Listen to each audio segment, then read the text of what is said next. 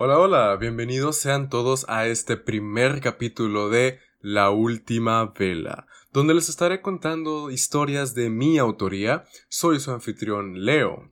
En esta ocasión les presentaré el cuento de La Presencia. Espero que lo disfruten tanto como lo disfruté yo escribirlo para ustedes, chicos.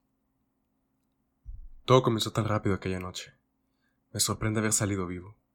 La sombra de aquella emoción mortal que me acosaba aún me atormenta antes de dormir. Estaba en el comedor de mi casa. Acaba de terminar de cenar y lavaba mis platos, mientras el perro ladraba en el patio. No se callaba, ya me tenía harto.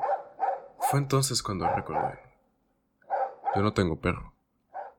Un perro estaba en el patio, ladrando directamente a mi puerta. El animal esperaba que saliera con él. Me observó directamente a los ojos. Ladró una vez más y retrocedió. Lo vi extrañado. Parecía asustado.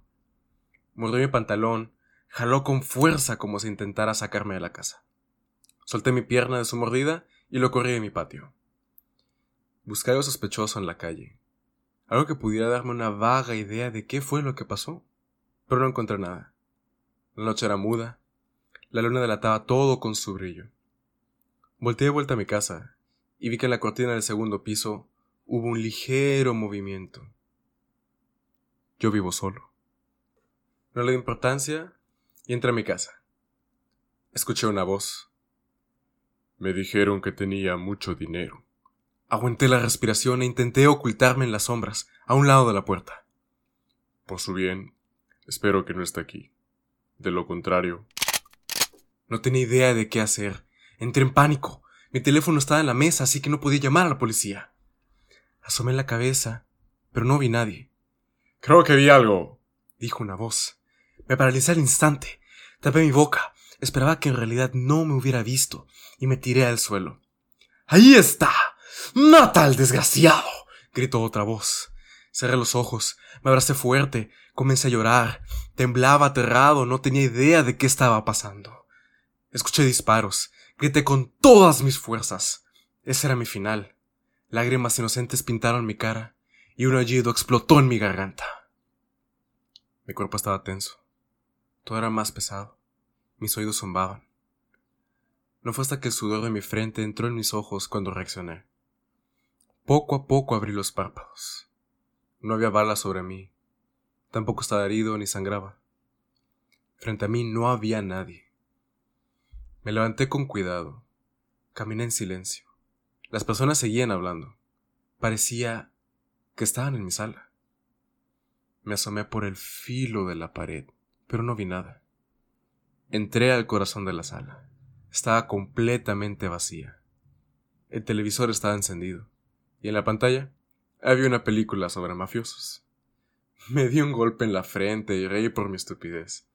Me saqué el sudor y las lágrimas, respiré profundo y seguí riendo mientras buscaba el control de la televisión. Cuando tomé el control remoto me di cuenta que yo no había encendido la televisión. Me sentí nervioso otra vez.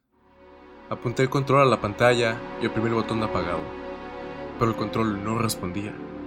La película continuaba. En la pantalla apareció un perro y uno de los personajes dijo, ellos sienten cuando algo va a pasar. Te advierten de ello.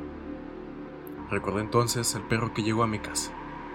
Tonterías y coincidencias, pensé. Oprimí el botón manualmente, pero la televisión no se apagaba. Golpeé la pantalla para que reaccionara, pero solo se congeló una imagen de un perro mirándome fijamente. Su mirada me ponía incómodo. Era fría. Se podía ver el peligro en sus ojos. Un peligro del que me prevenía. Volteé la pantalla y vi que los cables estaban cortados de formas irregulares, como si hubieran sido mordisqueados. Desconecté el cable de la corriente y por fin se apagó. No me explicaba qué pudo haber sucedido. La imagen del perro seguía en mi cabeza y sus ladridos hacían eco en mis pensamientos. De repente, el viento azotó la puerta. O yo creí que fue el viento. Lo escuché silbar. Estaba en la sala. La madera de la casa chirrió Sonaron pasos en el segundo piso. Recordé lo que vi en la cortina de mi casa. No se pudo haber movido sola. Tragué saliva y apreté los puños. El viento me hablaba en palabras que no entendía. Un frío penetró bajo mi piel, me sacudió y rasguñó mis músculos, me hizo temblar. La casa crujía mientras el viento danzaba por las paredes, me susurraba, estaba alertándome. Los pasos sobre mí cesaron de golpe. Sentí algo pesado, algo maligno, una presencia. Una mirada me acechaba, pero no podía encontrar de dónde provenía. Las luces comenzaron a parpadear. Un sonido cortante apuñaló la voz del viento. Vino a la cocina. Las luces parpadearon más rápido. La casa es vieja. Por eso cruje. Por eso fallan las luces. Pensé intentando engañarme a mí mismo. Pero entonces... ¿Qué fue ese ruido? me contesté. Caminé despacio hacia la cocina, temeroso de que en verdad hubiera algo. Las luces cayeron de golpe. Sentí pasos cerca de mí, pasos muy rápidos para ser de una persona. El miedo recorrió mi ser, haciéndolo temblar con fuerza. Volví a la sala y tomé una linterna que tenía en un cajón. Encendí la lámpara. Caminé a la cocina. Sentí frío una vez más. El aire era muy pesado. En el suelo de la cocina había pedazos de una taza. Sobre mi cabeza, la alacena estaba abierta. Metí la mano para buscar algo, pero solo encontré migajas y el resto de mis tazas. Los pasos volvieron a sonar en el segundo piso. Al pasar la luz por el cuarto, vi una silueta que corrió. Intenté seguirla, pero la oscuridad se la tragó. ¿Hola? pregunté. Una voz muy aguda y chillona contestó con un quejido incomprensible. ¿Quién es? insistí. Más voces casi iguales sonaron alrededor. Volví a sentir cómo envolvía aquella esencia de odio. Una mirada me estaba acorralando. Alumbré el fondo del cuarto. Un chillido de dolor atacó mis oídos. Muchas siluetas aparecieron por todos lados, me rozaban al correr y entre mis piernas sentí tajos, como pequeños cuchillos que me hicieron sangrar los tobillos. Di pisotones intentando matarlos, pero me rasguñaron los muslos y me derribaron. Eran demasiados. Corrían sobre mí. Tenían colas y dientes largos. Todos al mismo tiempo mordieron cada parte de mi cuerpo. Grité de dolor mientras arrancaban mi carne. En ese momento, un grito inmenso, casi rugido vino de arriba. Todos me dejaron y subieron las escaleras. Mientras se alejaban, chillaron y me amenazaron con su voz. Debí huir en ese momento, correr lejos de mi casa, olvidar esa pesadilla. Pero tenía que saber qué sucedía. Tomé un cuchillo de la cocina y caminé a las escaleras. Rezaba al avanzar. Seguía dudando si era la decisión correcta. Mi mano temblaba con el cuchillo en ella. Mi sangre escurría lento hacia el suelo, mientras que mi corazón ardía de horror. Cuando llegué al cuarto, apreté los dientes, respiré profundo, lentamente abrí la puerta. En el segundo piso todo era absolutamente negro. La única luz era la que entraba por la ventana de la cortina. Avancé con el cuchillo en alto. Dentro de las sombras resaltó un rojo carmesí. Dos esferas rojas y brillantes emanaban un odio intenso hacia mí.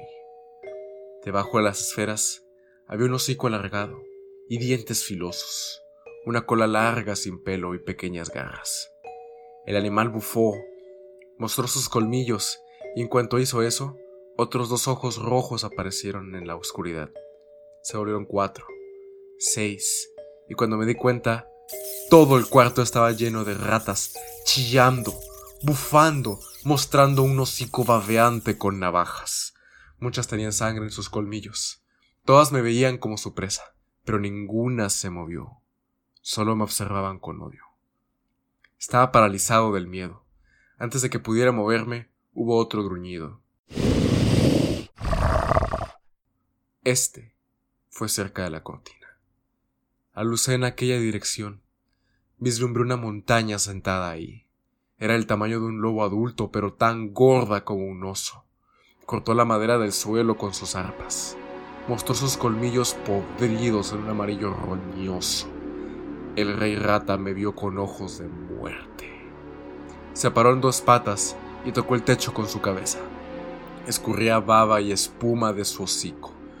Rugió y corrió hacia mí. Grité de miedo, solo cerré los ojos y apuñalé con el cuchillo. La rata lanzó un alarido bestial y se retorció de dolor. Tenía mi cuchillo en el ojo. Una laguna de sangre opaca y apestosa escurrió su cara. La bestia chilló rabiosa y colérica. Cerré la puerta de golpe. Bajé las escaleras y corrí lo más rápido que pude, pero las ratas me alcanzaron. Brincaron sobre mí.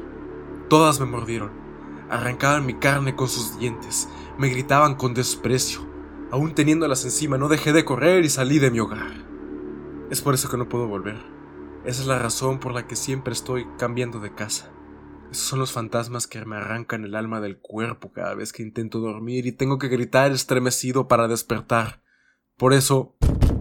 ¿Quién toca? No espero a nadie. No puede ser... No, no puede ser tú. Ese cuchillo, aléjate, no. Ese, amigos míos, fue el cuento de la presencia. Espero que les haya gustado. Y recuerden que las pesadillas salen cuando se apaga la última vela.